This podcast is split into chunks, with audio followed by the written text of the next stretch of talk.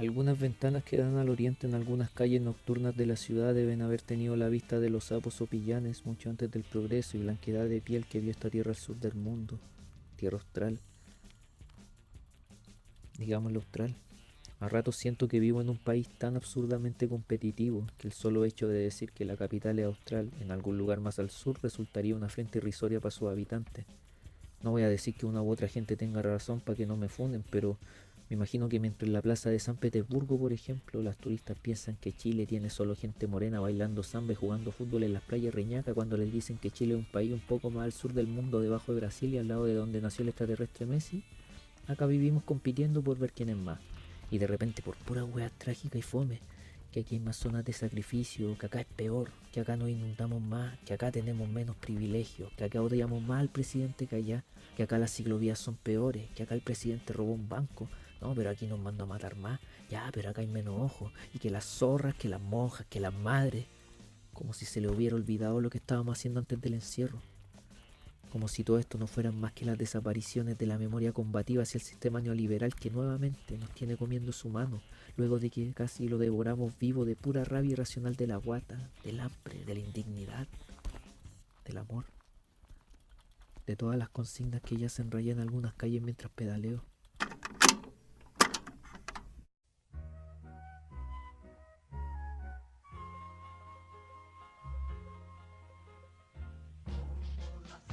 Vuelvo.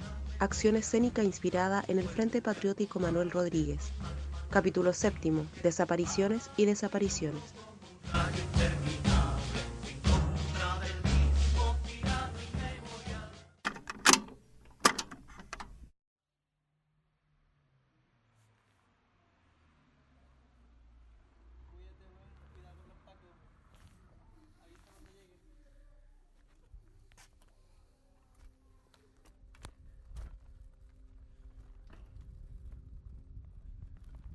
Capaz que la omisión de cualquier identidad común a todo el territorio, que se rige bajo las mismas normas y leyes acordadas por una minoría, sea la explicación de por qué vivimos en un país roto y el único sonido que oigo a lo lejos esta hora de la noche sea el de un parlante chico reproduciendo la era está pariendo un corazón en pandemia, porque el resto está más silenciado que silencioso, como si todo lo pasado hubiese desaparecido, como si este continente entero solo fuera una burda plegaria católica de cura cuico a las desapariciones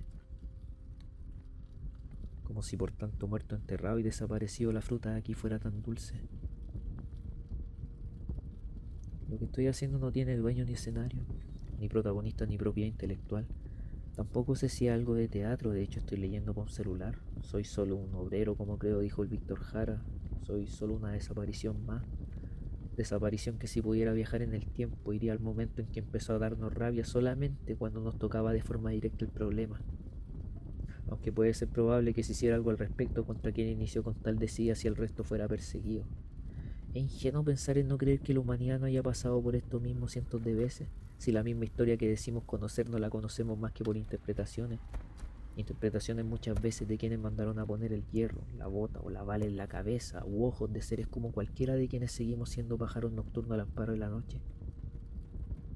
Los tiempos andan tan raros que probablemente si esta noche alguien se estuviera piteando al presidente y ante ello el gobierno reaccionara con medida inusitada, el culpable de toda la masacre, según la opinión pública, no sería el presidente, terminaría siendo el ajusticiador y no todo el sistema y puesta en escena que hizo que tal ser tuviera que convertirse en asesino de otro ser que es supuestamente racional, y digo que es supuestamente racional porque por algo dejamos que saliera elegido más de una vez, aun sabiendo como son los de su estirpe la que risor y peligrosamente los menos malos parecieran ser los de la DC.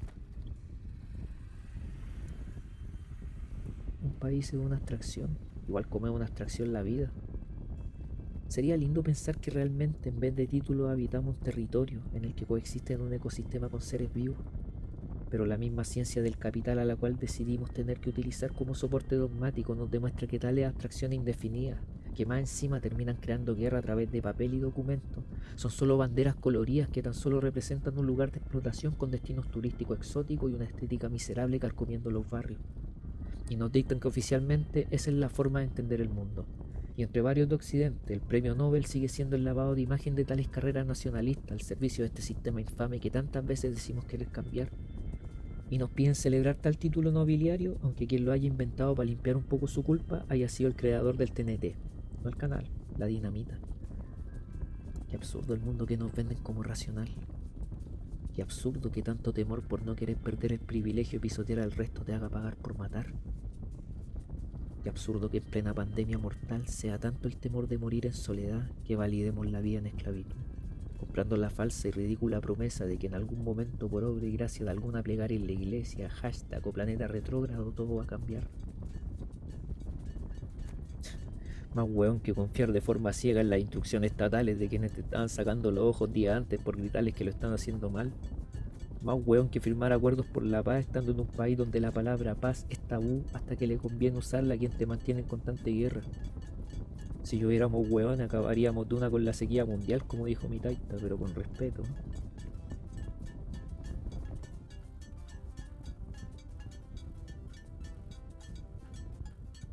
Ojalá que llueva.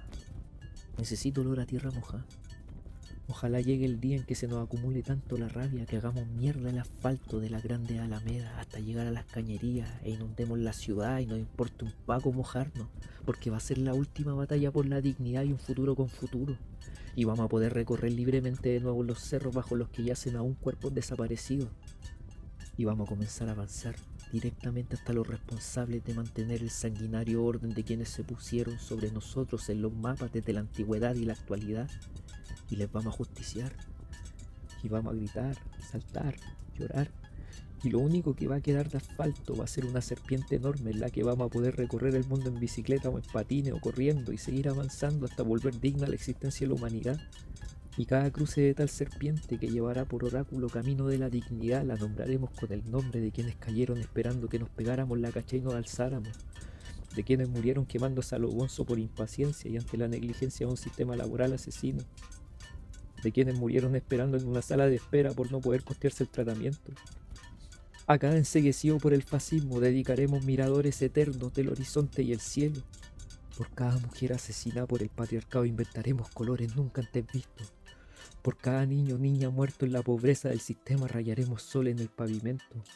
Le pondremos a cada puente por nombre el apodo de quienes mataron luchando por cambiar el mundo y su realidad chacha en el último tiempo poquito antes del genocidio sanitario actual. Mateus, Paula, Alicia, Renzo, Manuel, Andrés, Joshua, Julián, Luis, Romario, Kevin, José, Eduardo, Manuel, José, Alex, Mariana, Joel, Cardenio, Agustín, Michael, Héctor, Robinson, Abel, Mauricio, Sergio, Ariel, Irma, Cristian, Neco, Peñicamilo, Negra.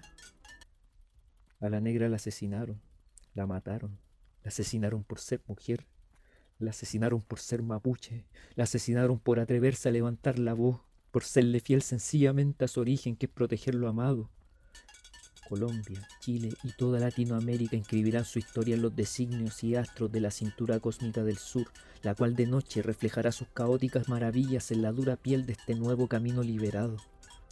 Para eso tenemos que reaccionar, tenemos la condena de la extinción, porque eso quieren, extinguirnos para seguir saqueando y explotando nuestra tierra. ¿Cuántos más caminos que no necesitamos serán pavimentados hasta que logremos reaccionar?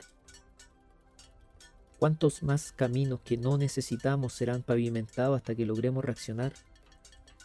¿Cuántas noches de horror más estando encerrados ante la duda de si acaso que te cuiden los milicos de un virus es políticamente correcto? ¿Cuántas desapariciones más? Pareciera que perdimos la memoria y a cada minuto que pasa pasa algo que la vuelve más ausente. Me niego, reniego, ¿Por qué debo vivir solo de día cuando toda mi vida, siendo el insomnio noctámbulo de mis errores, la noche me mostró sus cartas borrosas y trampas a sortear para alzarme como un guerrillero bohemio? ¿Cómo me piden que madrugue y que su capital me ayude si los sacerdotes de su Dios son quienes bendicen las balas de quienes matan y han cegado por eones a mi pueblo? De los horóscopos de red social y sus charlatanes ni hablar. No me valgo de sus neoliberales consuelos de endorfina traducidos en likes y seguidores. Cuando de noche pedaleo por la ciudad tengo la sensación de que la esperanza anda escondida en rincones, Porque cómo podría volver a ser el mundo como antes de esta tragedia forzada por quienes temen al fuego, si la rabia se vuelve plegaria virtual a los dioses que nos trajeron engañados a estos infiernos fome. Que el miedo vencido de escapar de esta infamia en las noches de toque se conviertan en mi hechizo, y las cadenas sonando en la oscuridad, la esperanza de nuevos fuegos. Alerta presencia de la ausencia, que los presagios del cielo se tornan cada vez más oscuros y absurdos.